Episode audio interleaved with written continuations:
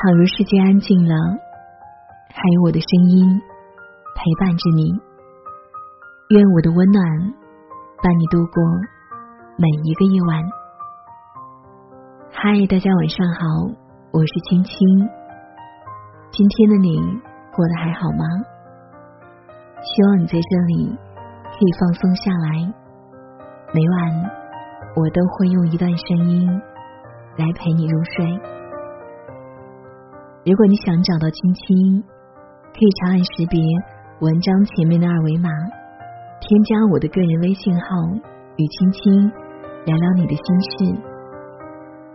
今天跟大家分享的是贾玲，你为什么不减肥？答案令人心酸。以下的时间分享给你听。《太阳的后裔》热播的时候，有一期《快乐大本营》请到了宋仲基。为了还原剧中的一个场景，还请了另外一位女嘉宾扮演乔妹的角色，现场和宋仲基亲密互动。众所周知，当红男明星上《快乐大本营》和女性组 CP，都会引起骂战，吴昕就经常被骂。但这位女嘉宾却让全场观众笑声不断。网上更是整齐划一的对女嘉宾高度赞扬，能做到这样的就是贾玲。很多人都说是因为贾玲情商高，这一点在二零一四年的金鹰节就充分体现了。当时贾玲站在台上，没有人向她提问，场面是一片尴尬的沉默。贾玲一看现场气氛不对。佯装生气的说道：“都没有问题要问我吗？我已经不火成这样了吗？就没点绯闻要问问吗？”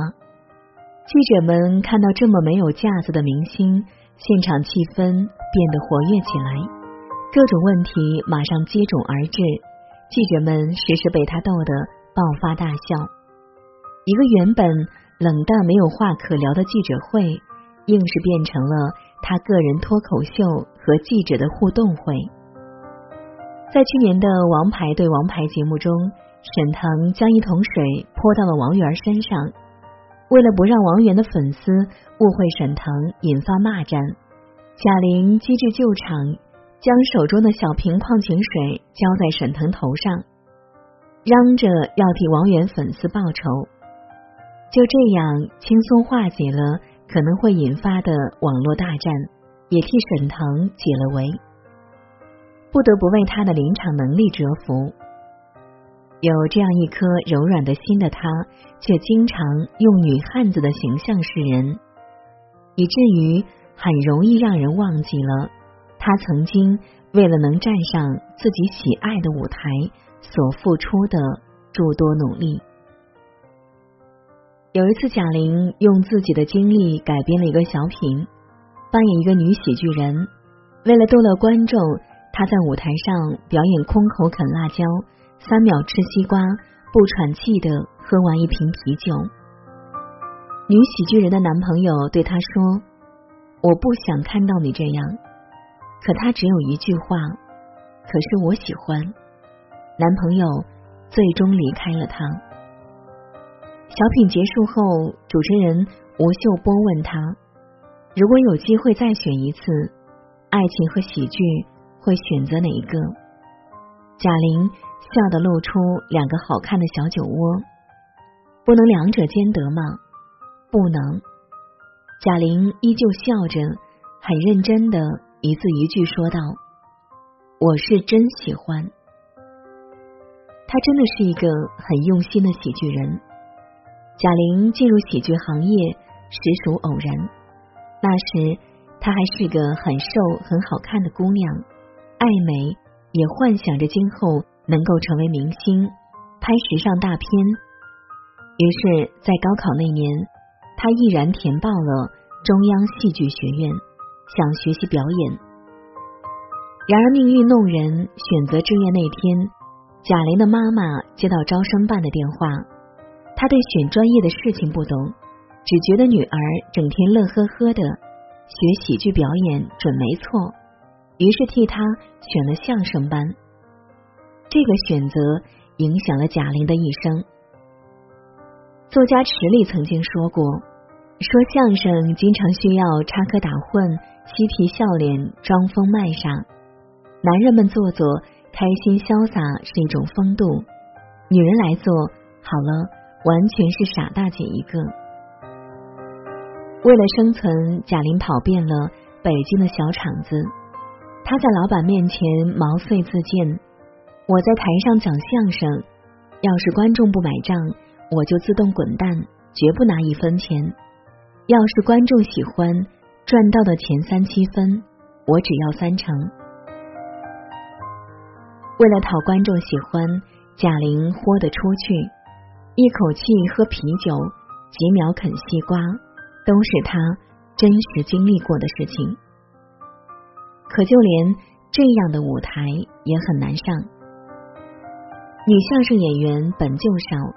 可讲的内容也不多，没有人愿意接纳他。有一次，他费尽心力的表演，喝下了不知道多少啤酒，啃了多少西瓜，才换来少的可怜的七块钱，连来回的车费都不够。还因为没钱交房租，被房东赶了出来，卖掉了身上唯一值钱的随身听。用二十块钱过了一周面条就咸菜的生活，那段时间实在是太难了。这样的坚持好像是无望的。他在北京跌跌撞撞的乱闯，却一直敲不开真正舞台的大门。但在最难的时候，他也没有回老家。梦想这个东西呀，有时候。能够给人想象不到的力量，那是困顿生活里唯一支撑自己走下去的光。一年又一年的蛰伏与修炼，终于机会来了。二零一零年，贾玲和白凯南的相声《大话捧逗》被推荐上了春晚，贾玲开始了一轮一轮的审查和筛选。经历了太多次变数和失望的贾玲变得小心翼翼，直到确定登台前的五分钟，她才给父亲发了短信：“老贾，看电视，你女儿在上面呢。”那天看着春晚节目上逗得观众捧腹大笑的贾玲，父亲贾文田老泪纵横，他不停的念叨着一句：“这孩子太苦了。”总算熬出头了。贾玲火了，她成立了自己的公司大万娱乐。新公司成立后的第一个小品《你好，李焕英》是贾玲献给母亲的作品。大学第一年，贾玲的母亲和父亲开着小翻斗车去搬稻草，母亲不慎坠下车，抢救无效死亡。她没有来得及。见到贾玲拼出头的那一天，这是贾玲心中永远的遗憾和伤痛。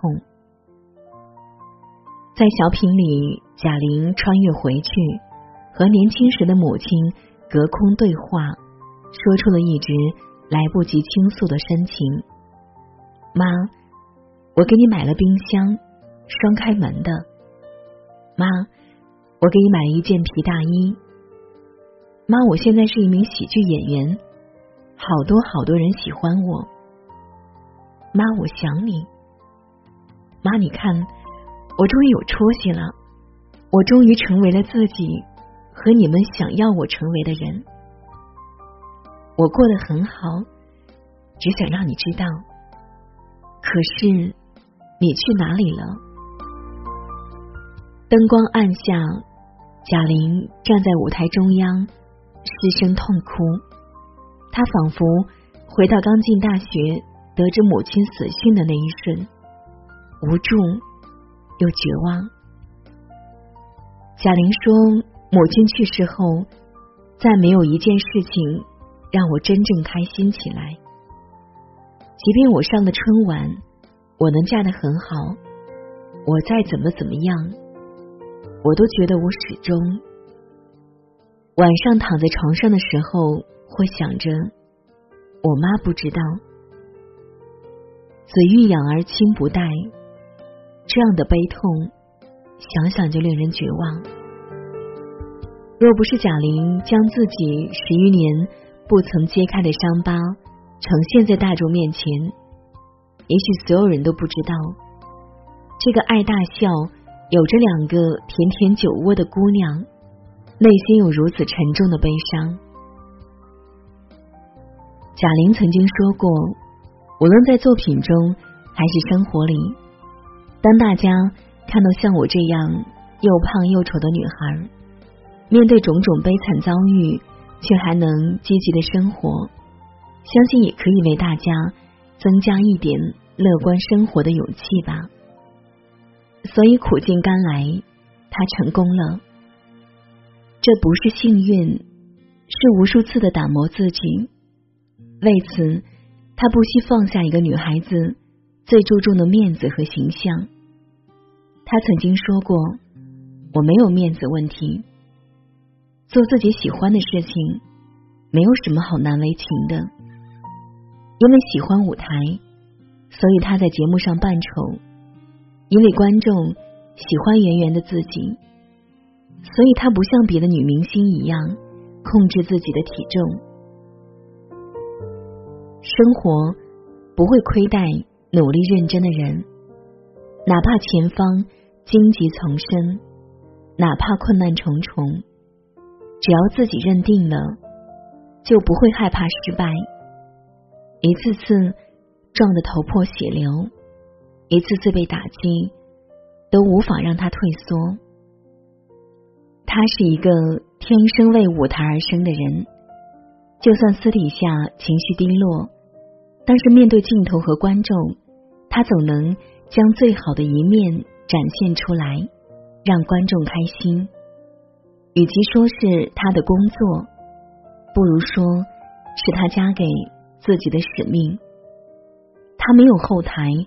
没有傲人的身材和外貌。有人说，贾玲用自己一米八的情商和拼搏精神，把一手烂牌打得漂漂亮亮。